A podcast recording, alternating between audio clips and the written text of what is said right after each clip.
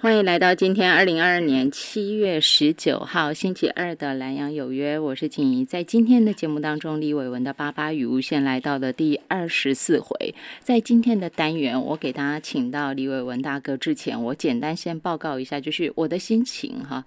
呃，我相信所有的人现在都陷入从疫情开始，然后一连串在全世界的经济造成的巨大变化，很多原本我们认为不可能倒的企业都倒了，我们认为不可能，我们认为可以再撑百年的名牌一样也倒了。那到底什么东西能够让人屹立不摇？看起来好像生命也很脆弱，经济也很脆弱。然后在我们大家开始说好吧，那我们依靠疫苗吧，疫苗一针打过又一针，到现在第三年疫情还没有停下来，那大家心又不安了。然后接下来在这个不安的基调之下，今年二月份又有俄乌战争开打，原本想说应该会快快打完，哪里知道看起来好像是陷入泥淖。现在是夏天，接下来等到冬天将近的时候，欧洲又会产生什么样的巨大变化呢？这么多的问题，我们的心怎么安顿？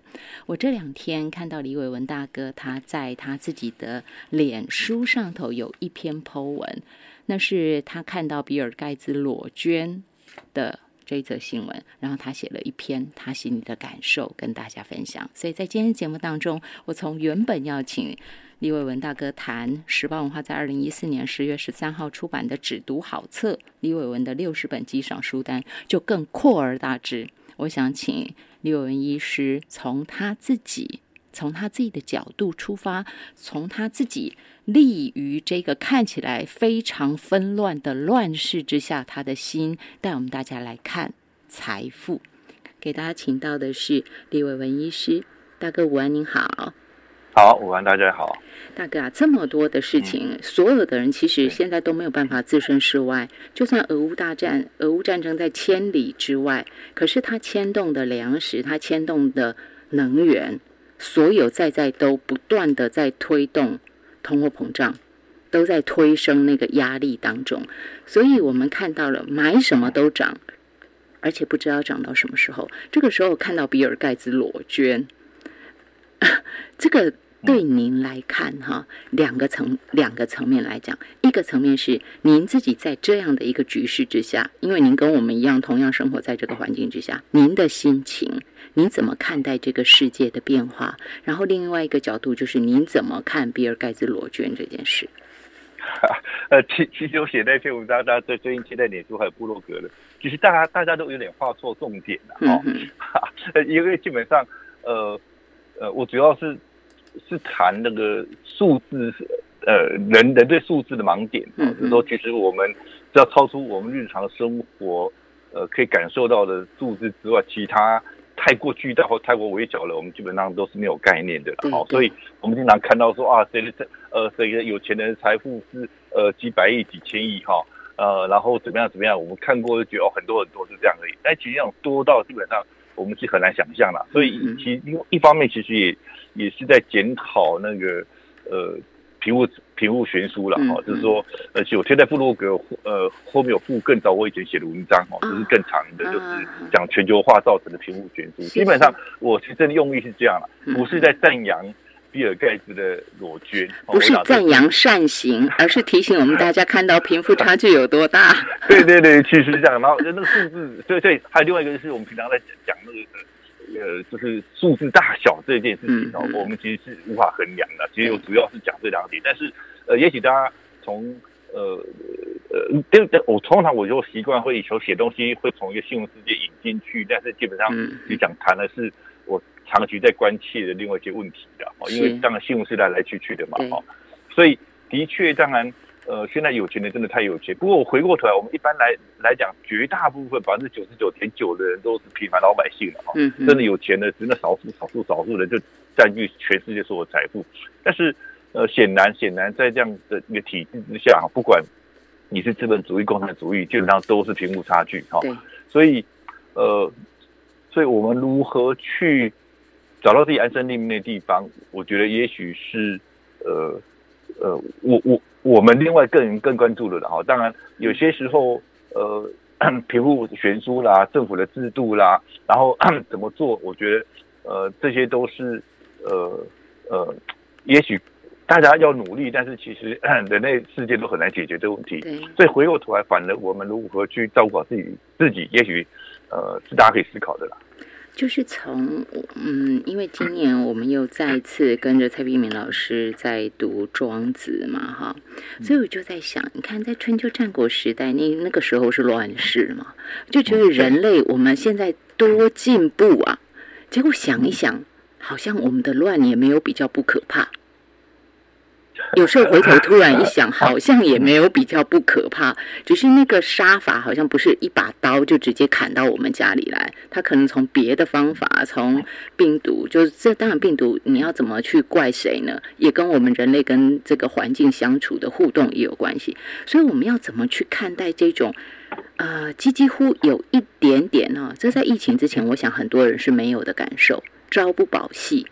因为疫情起来之后，开始我们现在突最近也好像也有这种情况，就是都往生了才确诊。嗯，这这种情况会让人感觉说什么东西都不是很一定哈，好像没有保证一定能怎么样了。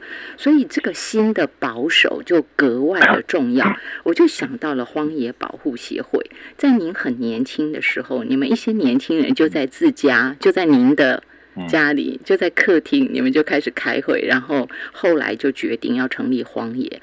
在成立荒野的同时，您还把自己的家就贡献出来，就是您的客厅就当成是整个社区的客厅、社区的图书馆。这个是我觉得，那我们不要说是布施哈，可是至少就是你们对社会有很强烈的使命感。可以跟大家说说，那个时候你们就是要让大家安心吗？嗯，对，的确哈，就是呃呃，如果站在一个比较宗教宗教的角度说，人道或者说人道主义的角度来讲，一般我们所谓人道主义就是呃保护人本身嘛，哈。嗯嗯。但其实如果你追溯到最根源，呃，其实。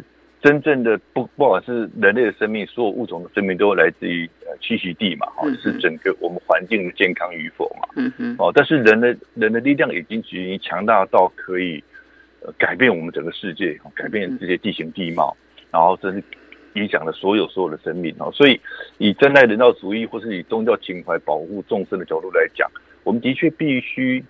呃，承担起人类的责任了哈，因为人类的确已经破，已经造成世界的影响嘛，嗯，所以呃，但是人呃怎么会呃说怎么会这样去破坏环境？基本上来，我我我们一直觉得是人的不安定啊，哦，就如果你你你人心是呃彷徨的、困顿的，然后呃匮乏的，其实我们就会。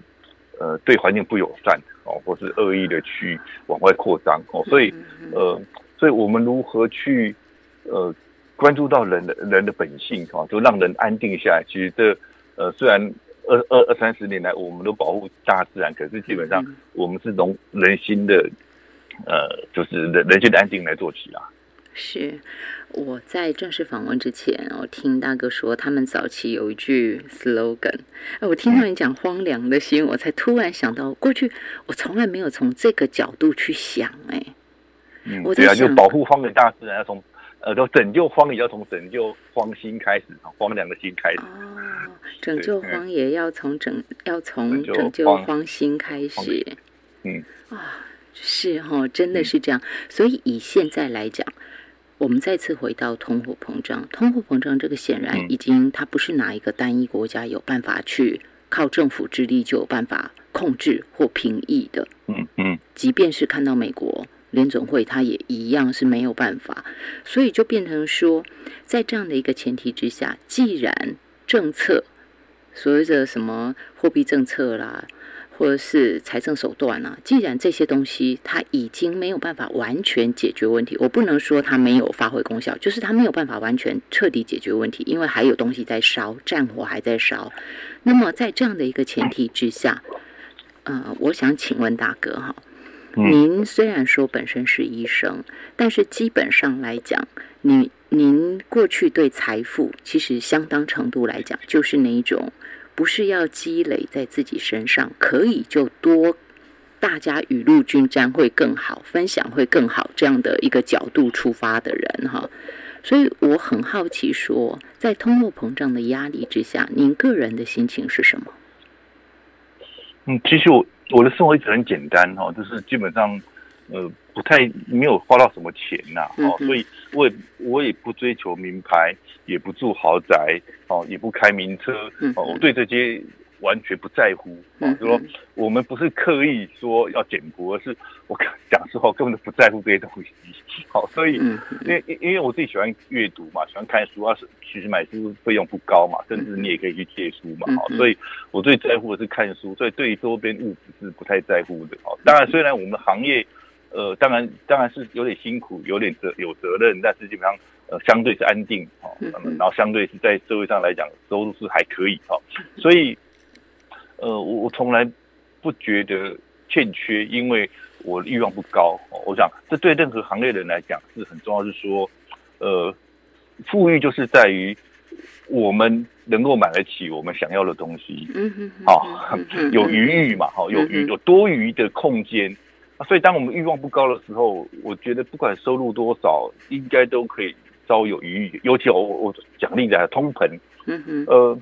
在以前一两百年之前，我们的吃穿的费用，嗯哼，就占据了我们每一呃日常开销的一半以上。对，就是说全世界都差不多。好，就是说我们为了买食物，可能占据我们赚的钱的三分之一到一半。嗯哼，好，这是很高的。但是现在来讲，我觉得。大概只占百分之五吧，百分之五、百分之十就了不起。就是说，我们呃收入所赚的钱，啊，然后支付在我们让我们活下去的饮食、吃东西这件事情来讲，也许在我们总收入的算算看，百分之三、百分之五，最多百分之十嘛。嗯嗯。啊，所以呃，让我们存活下来的金钱，呃，就说基本上通膨即便涨再多，哦，也许我们以前花百分之三，现在花百百分之五。我觉得应该还是可以承担嘛。嗯，反而我如果站在一个环保生态的角度来看的话，以前东西很便宜，为什么便宜？因为第一个我们没有把外在成本算进去。嗯嗯。第二个，我们是要透过全球化的呃呃方便，都全球化的运输体系、全球化的资本、全球化的生产。啊，然后来让东西变得很便宜，全球化嘛，哈，啊，但现在为什么会涨？就是就是原因是说，我们在运输上来讲，我们不能跟全世界最便宜的的国家取得最便宜的资源，嗯嗯，哦，所以才会涨嘛。所以站在环哦，另外在在那个人性的角度来讲，东西便宜我们就滥用嘛，嗯，东西便宜我们啊，东西这东西很便宜，所以我们吃两口，呃，觉得不好吃的就就不想吃，就扔掉。厨余很多，啊，我们衣服穿，呃，穿一次两次，或是说觉得不好看的，可能没穿过了流行就扔掉，啊，这些都是资源，所以今天当东西很便宜，我们就会乱用，就会呃呃啊，但是不管东西便宜或贵，都是耗耗费同样的人员、同样的生产材料生产出来的，一个名牌包包，好，一个三十万块钱的名牌包包跟三百块钱的包包。它基本上所耗费的能量生产出来的都是一样的，但是一个三十万，我们就会很谨慎的使用它。三百块的，我们可能用没两次 啊，这边破掉就扔掉。好，我再强调的是，三百块钱的包包跟三十万块钱的包包，它对自然资源的消耗、排放的二氧化碳、呃，排放的毒气、生产过程，然后都几乎都是一样的。嗯，但是因为价格不一样，我们对待它的态度都不一样。对，所以呢。便宜的东西就让我们误用这些自然资源，嗯哼。所以当贵的过程中，也许我们反而会珍惜所有的资源，好好的善加利用。全世界呃，地球的资源是有限的嘛？我们现在所开发、所生产、所用用的都是后代子孙的资源。我们现在用强大的科技力量，把埋在地里面的东西全部都挖出来用，啊，很多东西用完就很难再回回回过头去的，就永远变成垃圾的。啊，所以我们这一代人通过强烈的科技技术，通过全球化生产，通过便宜，我们把所有地球子后代子孙可以活下来的资源都都用掉的时候，那后代怎么办？所以这也是为什么现在这么重视永续，就是说我们希望我们现在所过的生活，我们后代子孙都可以跟我们过一样的生活。啊，就叫永续嘛。就我们现在希望的所有的欲望，我们现在所有的需求，我们希望我们呃下一代子孙、下一下下一代子孙，三十年后、五十年后、一百年后的后代子也能够跟我们一样获得干净的水，获得拥有可以洁净的食物啊，获得拥拥有生活所需的所有物物品。但是，这都是永续所追求。当然，当然，为什么要强调原因是说，我们这世界上已经可能活在一个不永续的社会。就，就所有东西都是相反的嘛。就你看到这个地方说，呃，景物水利吐痰，表示有人在这边吐痰嘛，对不对？好，你你说这边不能丢垃圾，表示有人在那有人丢，对对。所以，当我们强调某件事情的时候，表示这件事情是呃是是我们存在是需要的。对啊，所以为什么全世界这么？这么追求永续，就表示说人类社会可能不永续了，所以我们才要强调我们要追求永续。所以回所以回来归根结底还是您前面讲的，还是您前面讲的。我觉得我很很，我觉得我很被打动的是，您说您就只喜欢阅读，其实开销很少，而且你也不在乎其他，你也不在乎其他。然后最重要，您说。您从来不觉得欠缺，因为你的欲望不高。我觉得这一点真的是最核心呢。谁能够从头到尾，就是自己一辈子？大哥，你已经五十几岁，然后能够六十岁，六十几岁 还在六十。好好好，一定要说六十。那那就是好 六十个年头，一个甲子在这块土地上。然后他能够从小时候一路到长大，他的身边不是，呃，大家我们在社会上会讲社经地位嘛，在医生的身边一定也有很多社经地位，我们认为很好的人。那如果我的心不稳的时候，我很容易就比较，哎，人家比我更多。可是李文医师可以告诉我们大家说，他从来不解决的欠缺，因为。他的欲望不高，我觉得这个就是今天最核心的那个力量。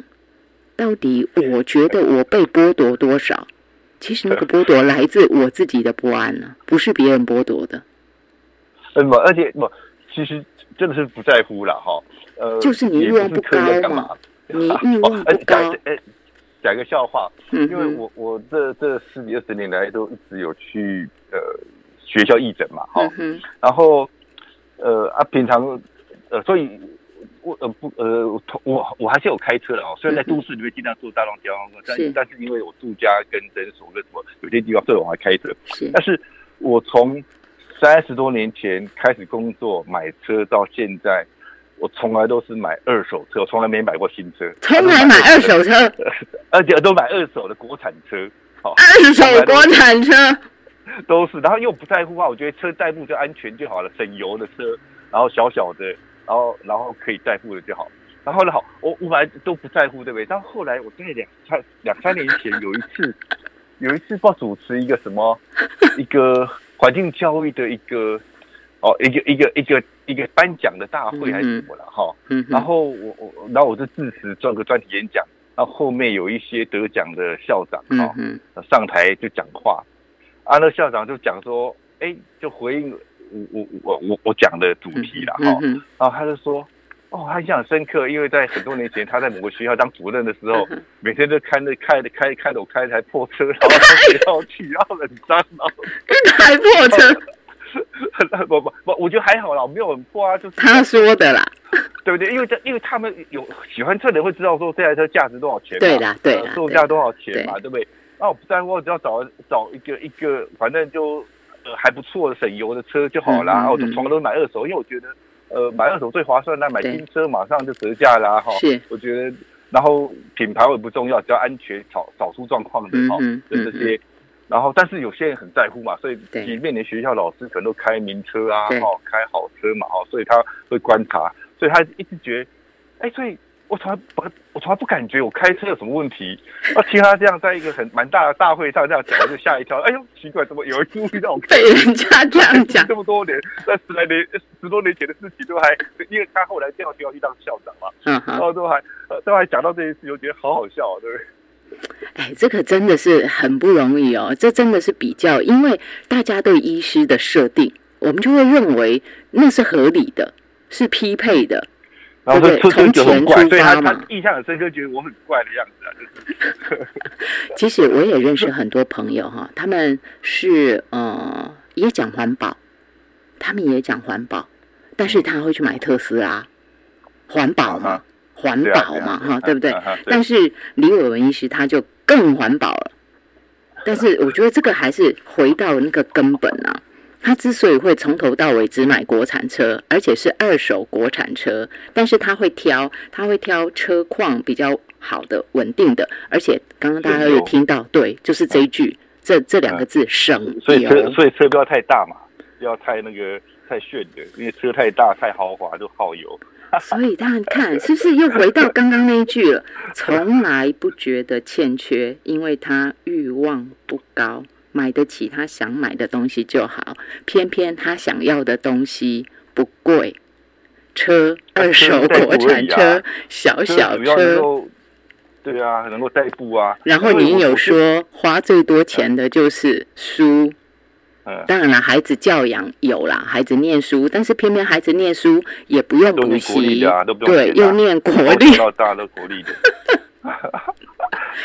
从小学到大学都国立的，都啊，还有啊还有嗯。不买新衣服，啊，对啊，我们家从来都不不买衣服的，对，要买也从来不会买什么名牌，都是这真的要都是都是穿 T 恤啊那些啊，T 穿的都是人家什么送的嘛，都是什么开参加什么、呃活动。什么活动啦啊，什么主办单位送的啊，所以我们大概都是穿这种。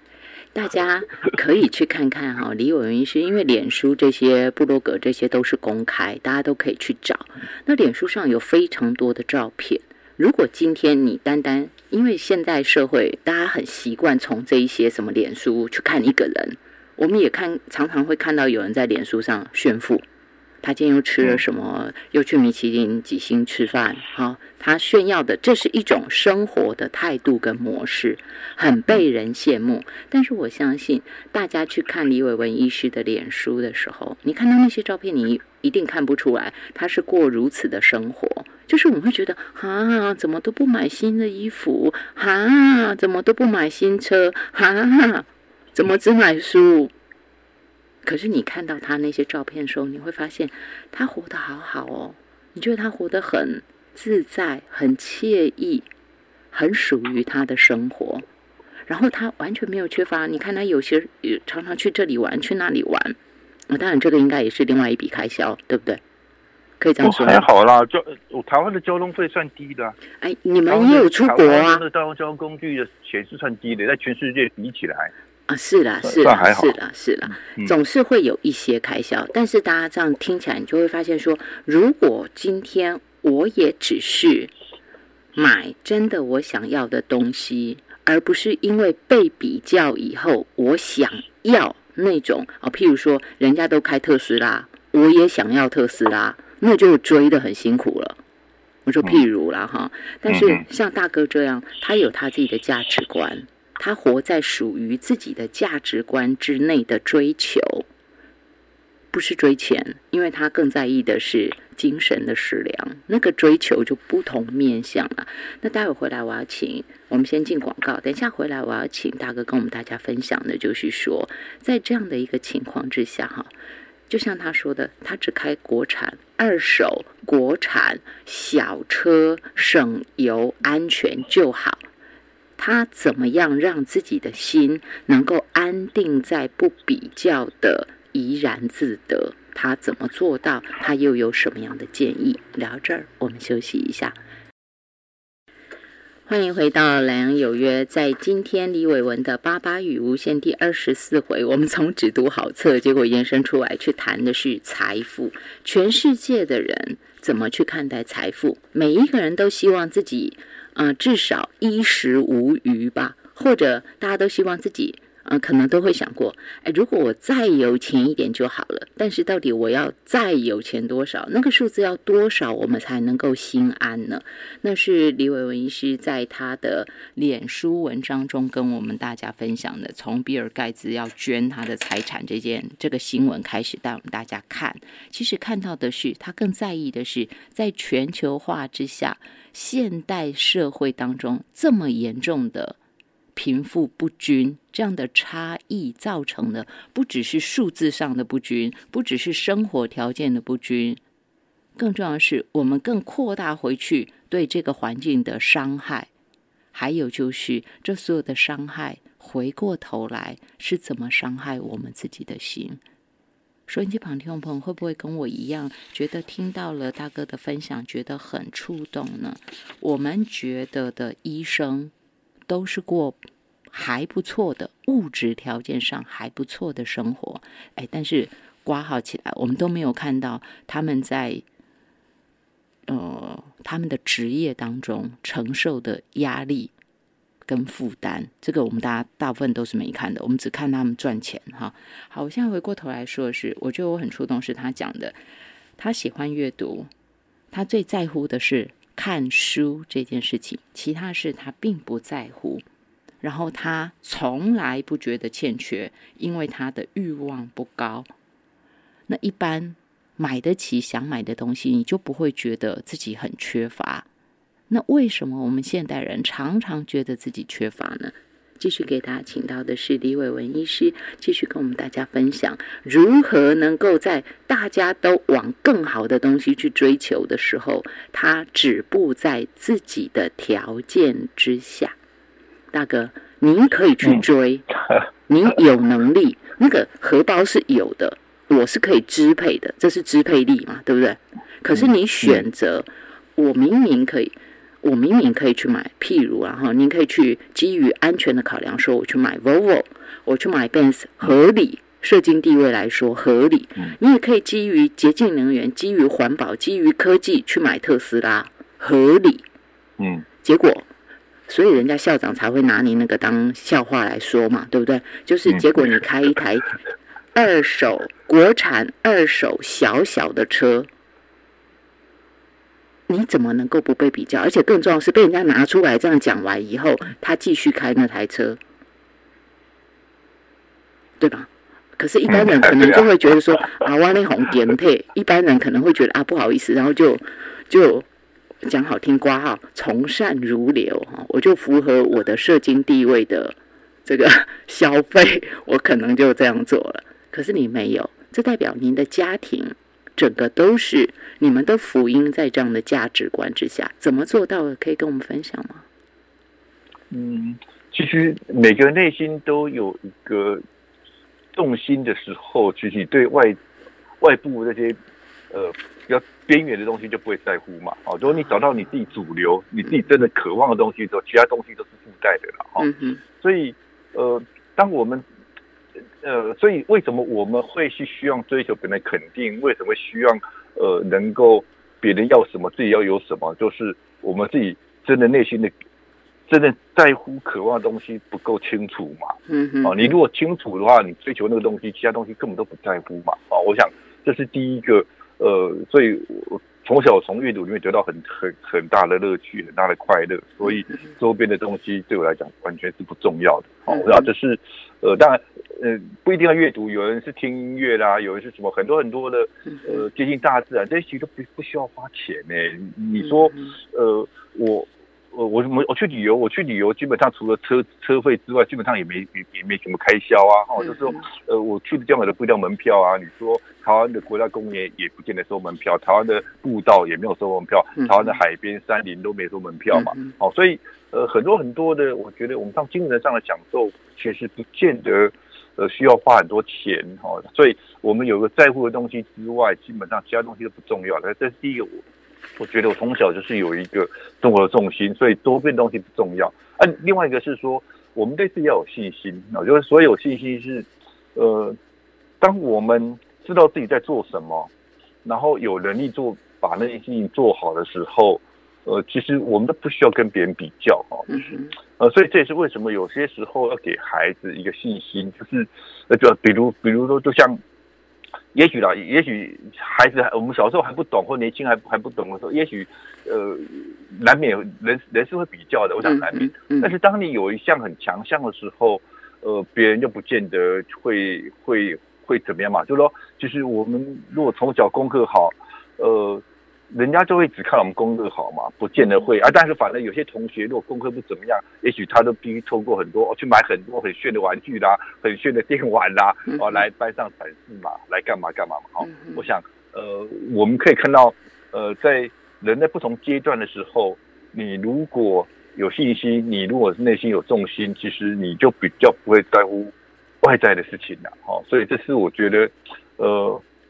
我自己也好，我家人也好，我孩子也好，大概都是如此吧，哈，呃，对啊，对，所以，所以我觉得，这对我来讲并不是什么困难啊，这很自然啊，因为别人在乎，然后我说我不在乎啊，别人吃就别人在脸书上泼说去哪里去吃什么好吃干嘛，OK 啊，我觉得就像我们有时候会很紧张，原因是说，比如说哈，呃，龙应台老师举过一个例子啊，因为他跟孩子对谈的时候，他还是觉得说。他觉得是很平凡的人嘛，哈，他觉得说可能永远没像像妈妈那么杰出嘛，类似这样哈。然后，呃，龙应台就举一个例子，他说，今天你如果在学校操场散步，看到有人在跑步，你会担心你被他追过去吗？不会，因为我有我自己的步调嘛。我我就是要散步而已啊，我就是要慢慢在那边走嘛。对啊，有人在那边跑，你会担心说，哇，他跑赢我了，他跑赢我了。不会吧？对不对？这个例子真经典。所以双方追求不一样嘛。就你不，你要不，你不需要跟别人玩同一个游戏嘛。嗯。别人在竞争，在在追求名牌，啊，这东西我不在乎啊。然后你追求你的，我过我的生活啊。对，是是。呃，但是我我一定要举一个，就是生活中我们大家可能看过的。我以前我忘记了，反正就是一些亲子教养的书上有的例子，就是讲到，譬如说，有的孩子，哎，小小孩嘛，哈啊，下课妈妈爸爸会去学校接，但妈妈就可能比较辛苦的家庭的，那妈妈就比较看起来操劳嘛，没有打扮，那孩子就会觉得啊，人家的妈妈都很漂亮啊。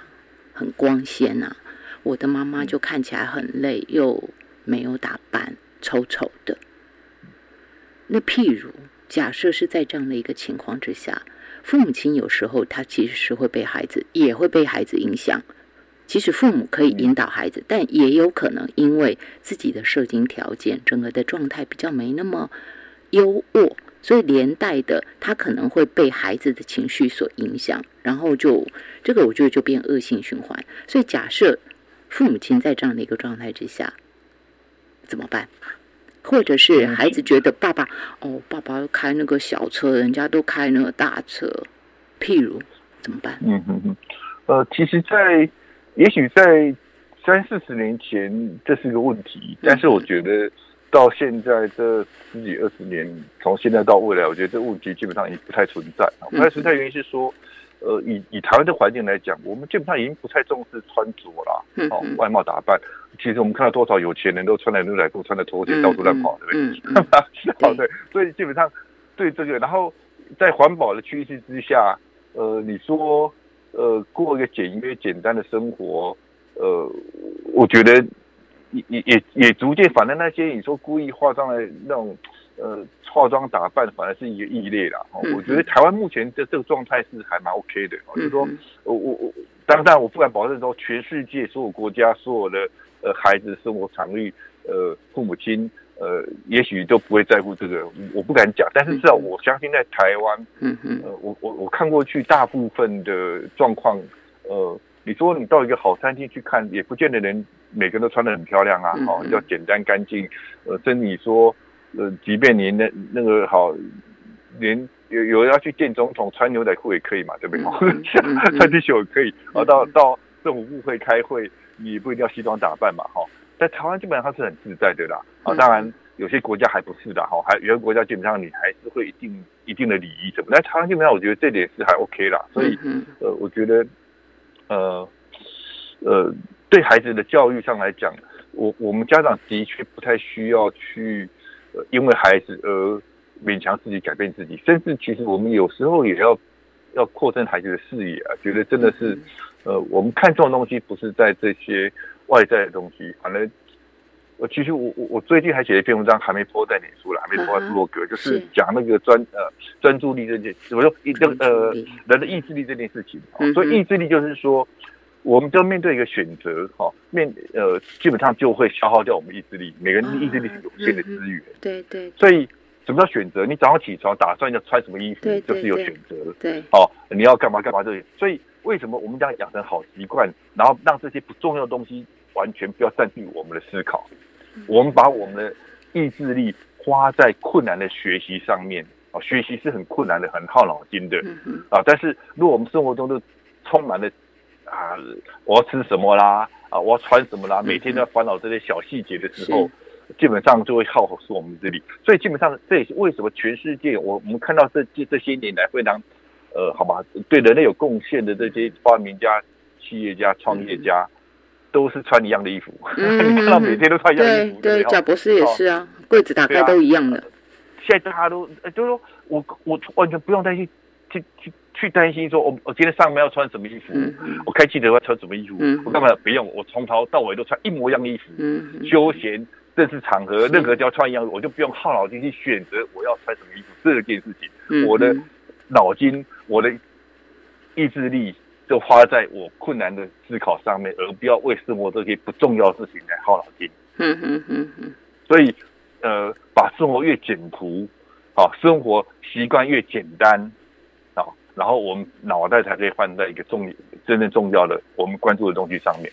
我们如果每天在耗耗费在那细节上，耗费在跟别人比较上来讲，我们脑袋就没有办法花费在我们生命中真正重要的东东西上面。对对，说的真好哈！但是说到这里，我要请。大哥扮演一下两性专家，因为我突然又想到，嗯，有很多很多这一类的书，现在都在教大家怎么幸福嘛。其实你在讲说探索自己的内在过程，其实无非是为了让自己更幸福。不管你是探寻的是呃伴侣之间的关系，还是亲子关系，通通都一样。我有个问题，请问你，譬如说，人家就会讲最讨厌伴侣说什么随便，就今天要吃什么随便。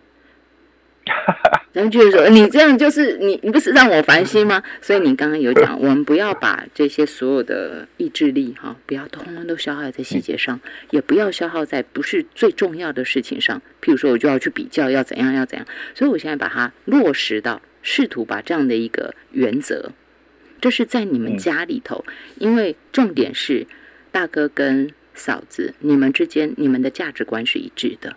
孩子的价值观，你们应该这样说：你们的家庭的价值观是一致，所以很多东西你们都会很容易就找到一个共同点。就算大家都随便，都说随便，但是很容易就聚焦在一件事情上。吃东西也一样。所以我就想请问你，那如果说对于这样的家庭，老公常常都说随便，或太太说随便，结果买回来的东西太太就翻脸，譬如。常常有两性关系之间发生这种事嘛，就是女朋友都跟男朋友说随便你去买就好啦，可是买回来以后女朋友就生气了，然后男生就说啊你怎么那么难应付？你不是跟我说随便吗？他可是女朋友的意思是说，我说随便你就会知道我要吃什么啊？我们都一起吃饭，你没有观察我吗？所以那我怎么样去落实在不要消耗在这些细节上？嗯，有点头痛，对不对？对不不不不，我我家不要少这个问题，因为我吃什么穿什么都好哎，就我我太太准备什么我都吃什么，我我是我对吃完全不在乎，所以呃我好，其实我我我我比如说好，我现在在诊所或以前在医院工作，中中餐大大部分都是叫便当嘛，对，然后我在医院待了五六年，我永远都吃一模一样的便当，永远？好，因我因为什么？因为每次吃饭之前那个。呃呃，那个助理啊，哈，就是医医院的那工作人员，就就问问那些医生嘛，哈，几个几个医生，问他中午要订什么便当，中午要去吃什么，他一起去买嘛，一起去订，哈，然后我都懒得你去想，我都我我都你不用再问我了，好，我就多吃这种就好了，然后所以我都六年吃一模一样的便当，啊，现在我在诊所也是一样，我每天吃一样的便当，我也懒得跟助理说今天去买什么面，我说我。这个 我就不要再问我了，去买这样东西就好了。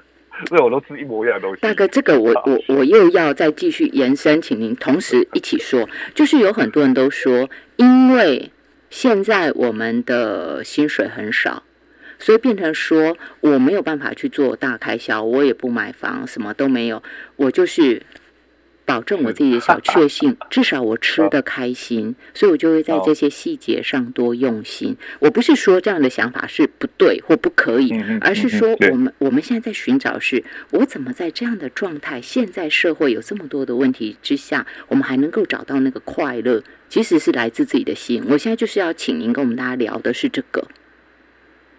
嗯，有人会跟你说，大哥不是这样哦，我吃东西我觉得很重要，因为我快乐。我没有办法像你天天吃六年，我没有办法像你这样，我没有办法像你压力那么大，以后还天天吃一样的便当，那这样怎么办？呃，我我其实我们常讲珍惜这件事情，其实有时候蛮真、蛮蛮抽象哈。但是我如果你真的曾经去医院看到很多人连吃一口食物都很痛苦，啊，因为开刀，因为喉咙手术，因为什么的。哦，你就会觉得说，我能够吃东西，就很是很有福分的一件事情。哦，或者是说，就换句话说，当我们能够真的去看到，呃，比我们更运气更差的人，或者遭遇更哦更不幸的人的时候，我们会就会对我们即便觉得索然无味的平凡的生活，就充满了感激了。哦，所以有些时候，呃。当然，这也是一种比较，只是说你如何去从另外一方面好去去比嘛。就是说，你如果真的看到世界上还很多欠缺的，嗯，我们还可以尽点心力的，哦，就是呃，所以常常觉得说，你你有人觉得生活的小确幸，当然我们的确可以透过这些物质的欲望来获得了，但是其实很多小确幸，其实也也你也可以从。随呃不求回报的随手帮助别人，获得一些自己很开心的时候嘛，对不对？嗯你对一个朋友讲一句温暖的话，他很开心，我们当然就很开心啊。嗯哦，我做做一件呃呃呃，就说呃随手而的善行，人呃人人基本上人的物种基本上都还是喜欢。呃，做好事情的，喜欢的时候，呃，善善意的，这真的，这是有科学研究的。好，就从从出生开始，人是人是这样群居的。嗯嗯。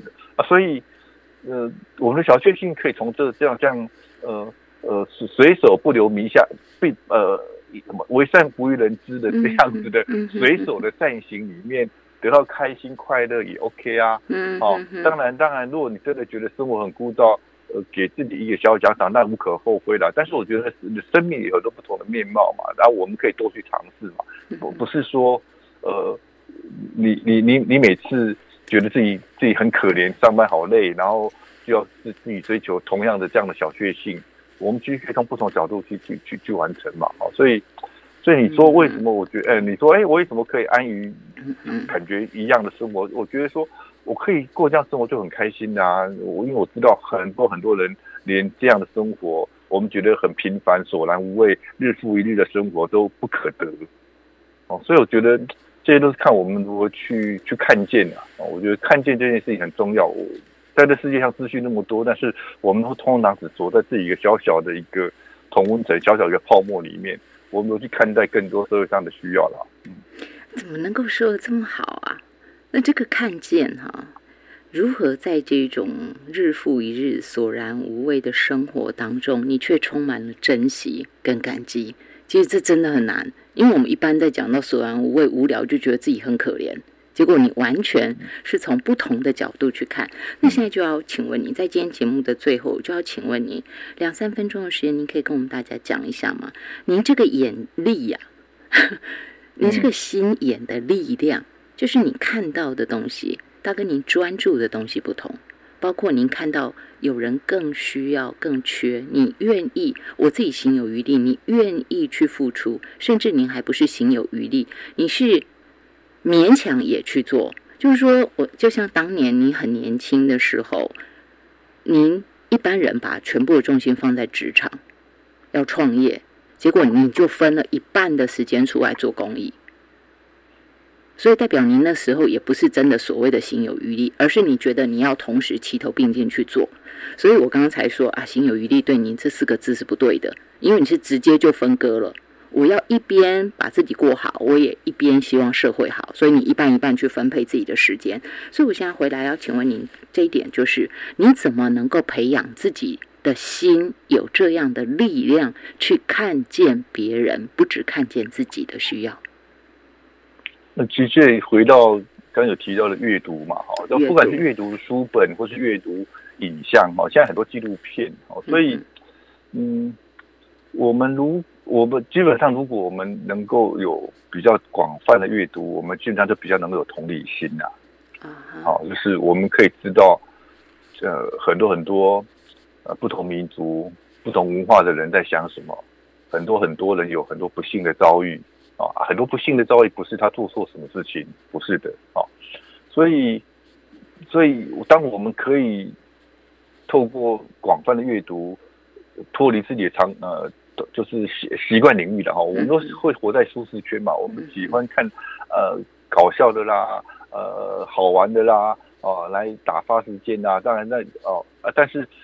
就活在一个自己习惯的舒适圈，但是我们如果能够去，呃，真的去看到更多国家的纪录片，然后看更多关怀的影片，然后看更多的书，哦，我们基本上心就会比较柔软一点，也比较同理啊。我觉得这样都可以让我们自己，呃，就对于自己周遭自己的这困难，就不是那么的。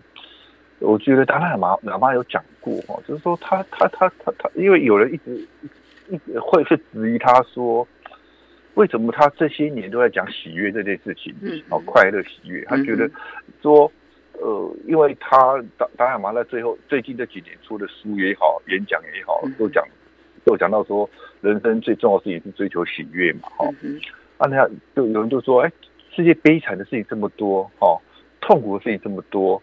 你怎么还能够喜悦这样子哈？